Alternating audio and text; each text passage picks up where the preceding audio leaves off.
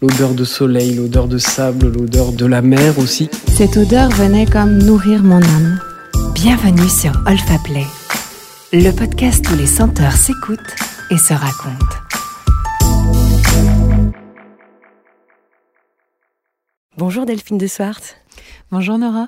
Alors on vous accueille euh, comme notre invité pour un deuxième épisode et cette fois on va s'intéresser au parfum comme un art. Alors est-ce que le parfum c'est un art? Alors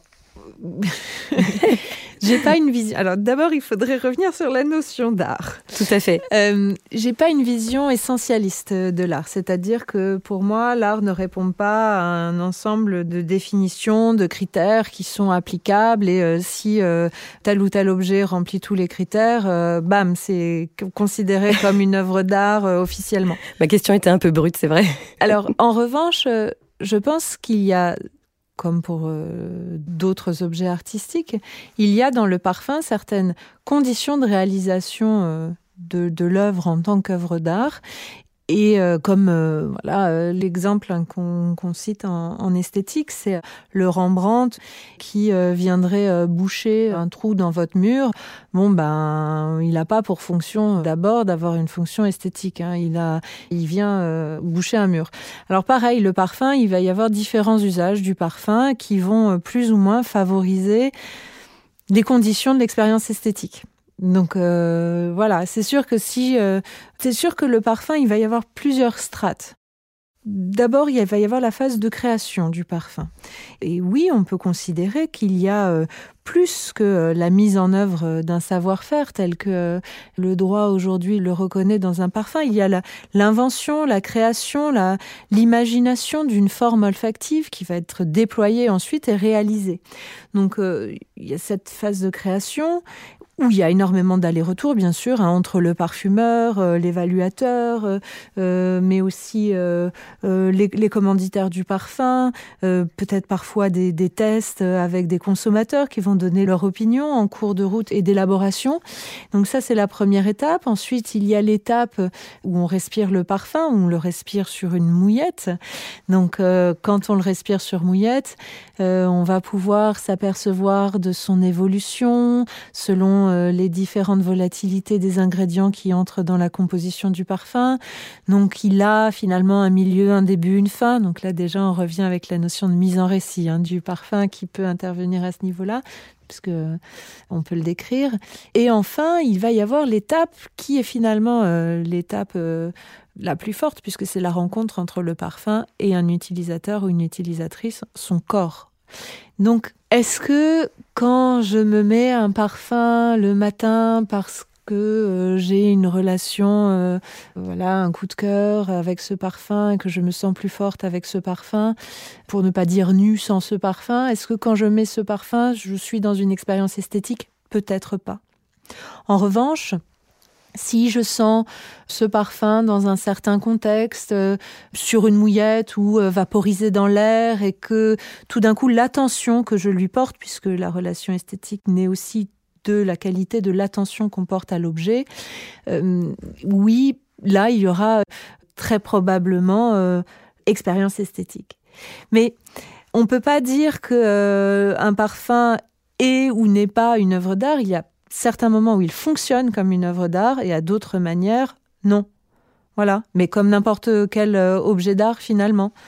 Parce que finalement, ce que je n'ai pas dit, c'est que vous avez plusieurs casquettes. Vous avez celle d'universitaire, euh, de docteur en communication sur l'esthétique et le langage du parfum. Mais vous avez aussi une autre casquette qui est celle d'artiste et peut-être euh, qui a pu affiner votre point de vue justement sur euh, ce qu'est un parfum et est-ce que c'est de l'art puisque on sait très bien que l'art c'est aussi quelque chose de très difficile à définir? Bah, euh, oui, euh, l'art, c'est effectivement quelque chose à définir. Moi, j'aurais même tendance à dire qu'il vaut mieux pas essayer de donner des définitions de l'art.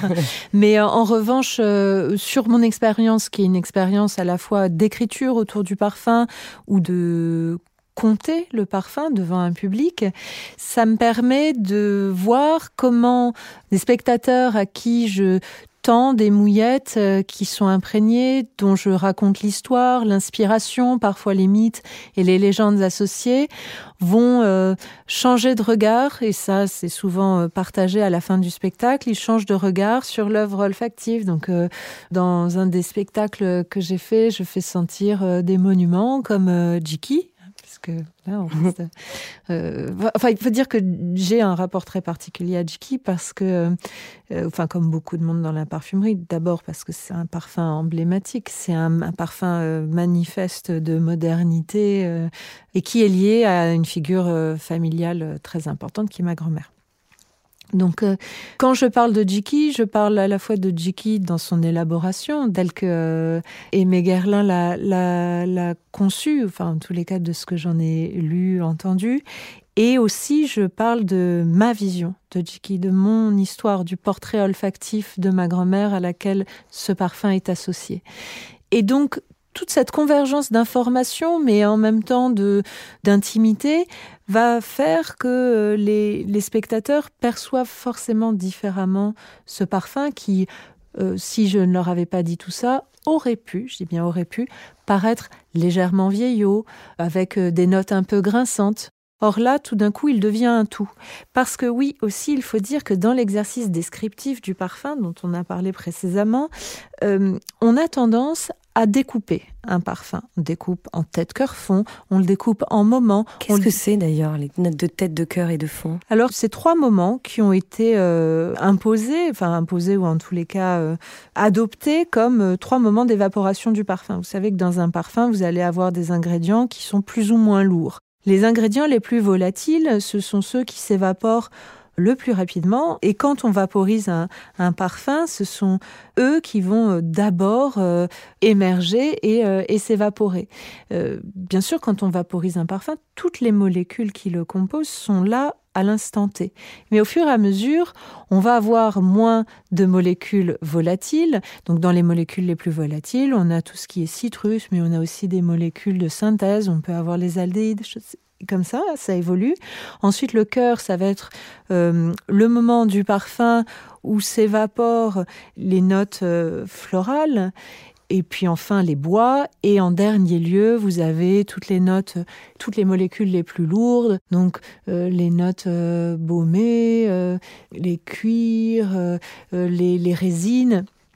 Donc ça va être ces trois grands moments du parfum font que c'est aussi ce qu'on va retrouver dans la fameuse pyramide olfactive en tête cœur fond font aussi qu'on a tendance à ne plus percevoir le parfum comme un tout, mais comme finalement une histoire qui évoluerait. Et quand on donne un parfum à sentir à un public, là, puisqu'il s'agit euh, d'œuvres d'art, donc non pas d'utilisateurs ou de consommateurs potentiels, mais vraiment un public, je ne vends pas de parfum après mes spectacles, hein, euh, ça leur permet d'envisager euh, le tout, la forme olfactive. Ça, c'est issu de, toutes les, théories euh, de la forme. Et, ça, beaucoup de parfumeurs sont partisans de cette euh, perception du parfum qui est que le parfum est considéré et pensé comme un tout. Un parfumeur ne pense pas à euh, bon ben je vais faire un collier de perles avec d'abord des molécules comme ça et ensuite comme ça et ensuite comme ça. Il pense à une harmonie globale et on sait que le parfum c'est d'abord l'art des proportions puisque une molécule en présence dans une formule ne va pas réagir de la même manière selon les autres ingrédients en présence. C'est pour ça que le vocabulaire, enfin le langage du parfum utilise à très juste titre cette notion d'accord. Comme en musique, on parle d'accord de notes, c'est-à-dire que tout d'un coup, une molécule ou un ingrédient plus un autre ingrédient, ça ne fait pas la somme de ces, de ces deux ingrédients, ça donne autre chose. Et ça, c'est ce qu'avait pensé, c'est ce qu'avait envisagé le parfumeur au moment où il a composé sa formule. Il en était parfaitement conscient. C'est pas c'est pas de l'expérimentation permanente. Hein. Le parfum, le parfumeur sait ce qu'il fait et même, il y a des parfumeurs anosmiques, des très grands parfumeurs qui, en fin de vie... Anosmique, c'est qu'on a perdu l'odorat, c'est bien ça? Oui, c'est ça. Ou qu'on a perdu ou qu'on ne l'a jamais eu. En tous les cas, qu'on ne, on ne sent pas. Et euh, il y a des, Comme Beethoven était sourd à la fin de sa vie, il y a des grands parfumeurs, euh, enfin en tous les cas je pense à un qui à la fin de sa vie ne sentait plus, mais euh, pour autant, c'est pas pour ça qu'il ne composait plus, ni que ce qu'il faisait n'était pas beau.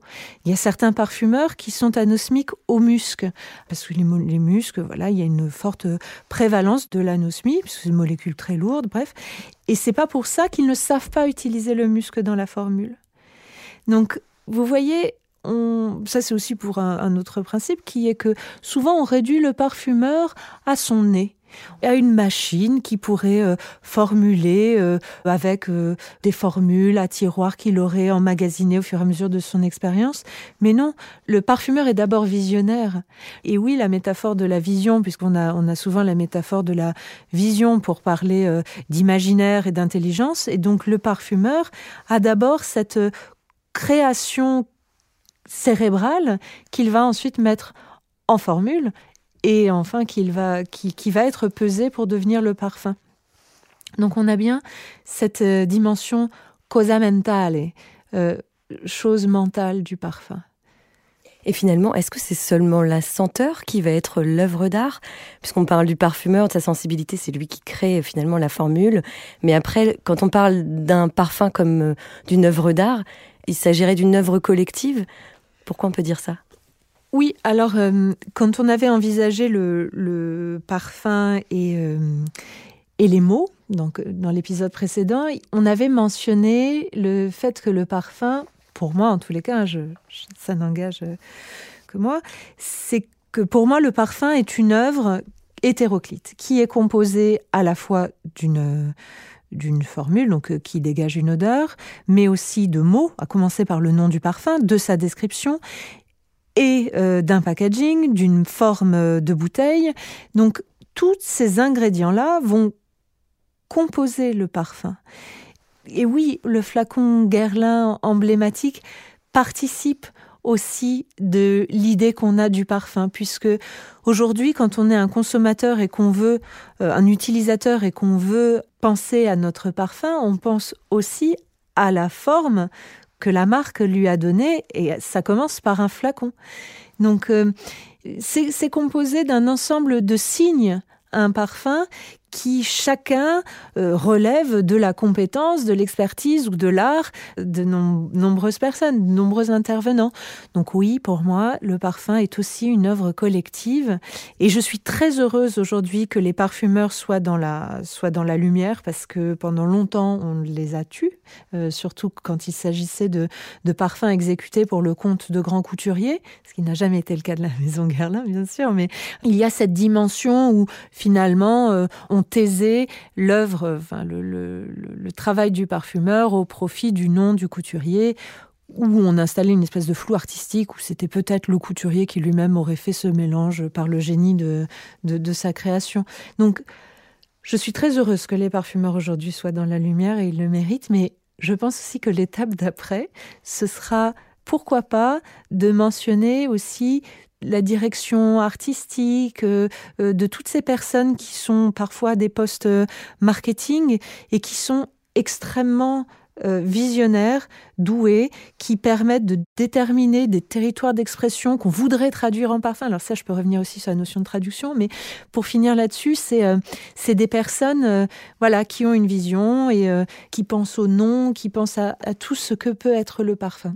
Donc oui, c'est une œuvre à la fois collective et hétéroclite pour moi. Maintenant, pour revenir sur la notion de parfum, est-ce que le parfum est une traduction de mots et d'images? Et est-ce que finalement le parfum peut, enfin, c'est-à-dire le parfum en tant qu'odeur, pourra être ensuite être traduit en mots et en images? Non, il n'y a pas de code. Euh, il n'y a pas de code entre un parfum et, enfin, entre une odeur, pardon, et un, et un mot. C'est encore une fois le, l'inspiration, les associations du parfumeur et ensuite euh, la manière dont la description ou le nom du parfum vont diriger euh, l'imagination. C'est tout ça. Voilà, c'est il n'y a pas un code qui dirait euh, la violette, ça équivaut à une balade, une balade en prairie. En fait, tout ça, c'est il n'y a pas un vocabulaire, il n'y a pas un alphabet du, nez, un alphabet du parfum. Ça n'est que invention de forme, création de forme, euh, forme olfactive, propre, unique, qui n'existe pas dans la nature. Et c'est ça la magie du parfum, c'est qu'on crée une odeur qui n'avait pas de précédent. Et à partir de cette, euh, de cette forme, voilà, on crée une référence du monde et on va la nommer. Bon, je sais qu'on n'est plus dans l'épisode sur la sémantique, mais en tous les cas, à partir du moment où je crée une odeur et je la nomme, je fais quelque chose de très innovant dans le monde du, des odeurs, dans le monde olfactif, puisque on sait que dans l'univers quotidien, les odeurs n'ont pas de nom. Les odeurs ont seulement la possibilité d'être odeur de la rose. Or, on sait que la rose, ça n'est pas que de l'odeur. Hein. La rose, c'est aussi des pétales, une forme, une couleur. Donc, en revanche, Jiki, je pourrais appeler Jiki l'odeur rencontrée sur telle ou telle personne. Je la reconnaîtrai. Donc c'est donner un nom à une odeur, plus à tout l'appareil qui va être autour de cette odeur. Euh, ça va être aussi euh, le flacon, enfin tout cet ensemble qu'est le parfum dans toute son extension. Finalement, Delphine, on peut filer la métaphore et voir euh, le parfum comme une œuvre collective créée en amont par euh, toute une équipe. Et qu'est-ce qui se passe à partir du moment où le flacon arrive dans les mains du spectateur, on va dire, enfin du particulier, de la personne qui aura eu un coup de cœur sur cette œuvre d'art? Comment il va se réapproprier justement cette œuvre? Est-ce que vous avez un avis sur la question? Alors, ça m'évoque plusieurs choses. La première, c'est que on peut d'abord considérer le parfum comme un art à plusieurs phases. C'est le cas de la musique, par exemple. On crée, le compositeur crée une partition qui va ensuite être interprétée par euh, des instruments et des instrumentistes. Et donc on a ces deux phases, la phase de la création en amont, comme dans le parfum, il y a la phase de l'écriture de la formule, qui est la première phase, ensuite la phase de l'exécution de cette formule, de la pesée, et on sait euh, combien cette pesée peut être contingente, parce que parfois il y a des ingrédients qui disparaissent de la palette du parfumeur pour des raisons toxicologiques. Aussi, quand on pense à des naturels, il peut y avoir des pénuries de naturels, des évolutions. Donc, euh, il va y avoir aussi une petite phase d'ajustement entre la formule et la réalité de ce que la formule qui peut dater peut avoir comme interprétation. Et en dernier lieu, il y aurait en parfum une troisième phase qui serait la phase du porté, où le parfum va rencontrer son utilisateur, le corps, le corps de l'individu. Et c'est cette troisième phase finalement qui euh, est la plus révélatrice. Ben, oui, et surtout qui fait la spécificité de l'objet parfum.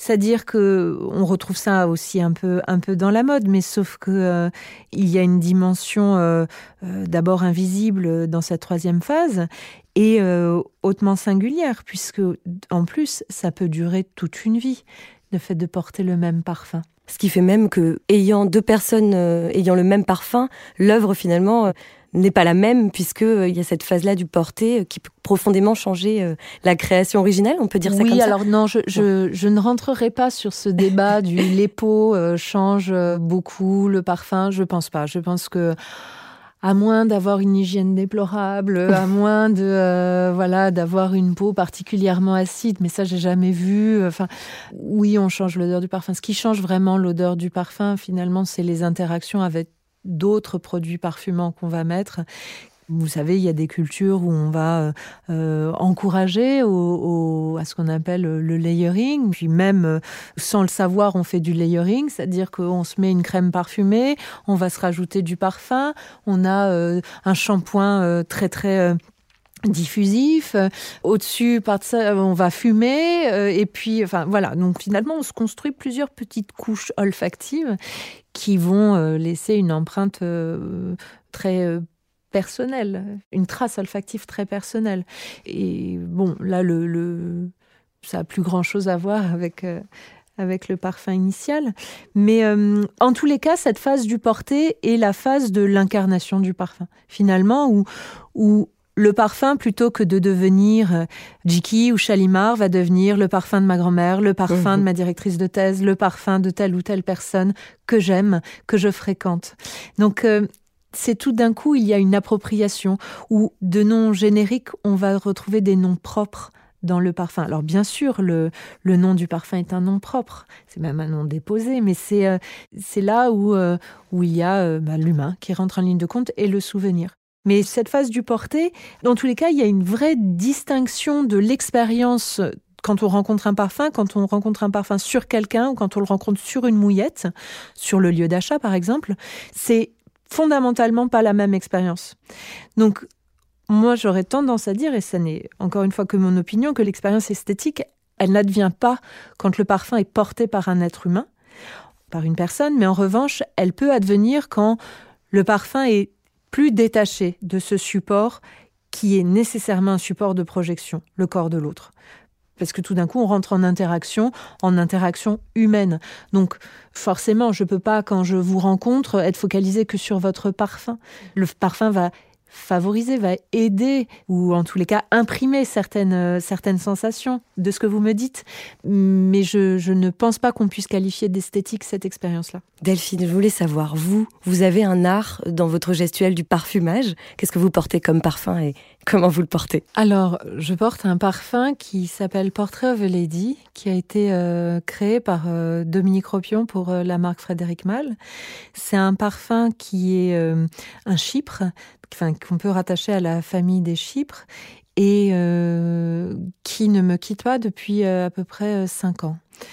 La gestuelle que je vais avoir par rapport à ce parfum, c'est que je, au sortir de la douche, je m'habille et ensuite je parfume mes vêtements avec, euh, avec ce parfum. Avant, puisque en ce moment je suis enceinte, et avant d'être enceinte, je mettais un parfum directement sur la peau, qui était la spiritueuse double vanille. Donc je pratiquais ce que ce que on peut appeler du layering. Et donc euh, je mettais cette spiritueuse double vanille comme une nuance, comme un nuanceur de mon autre parfum.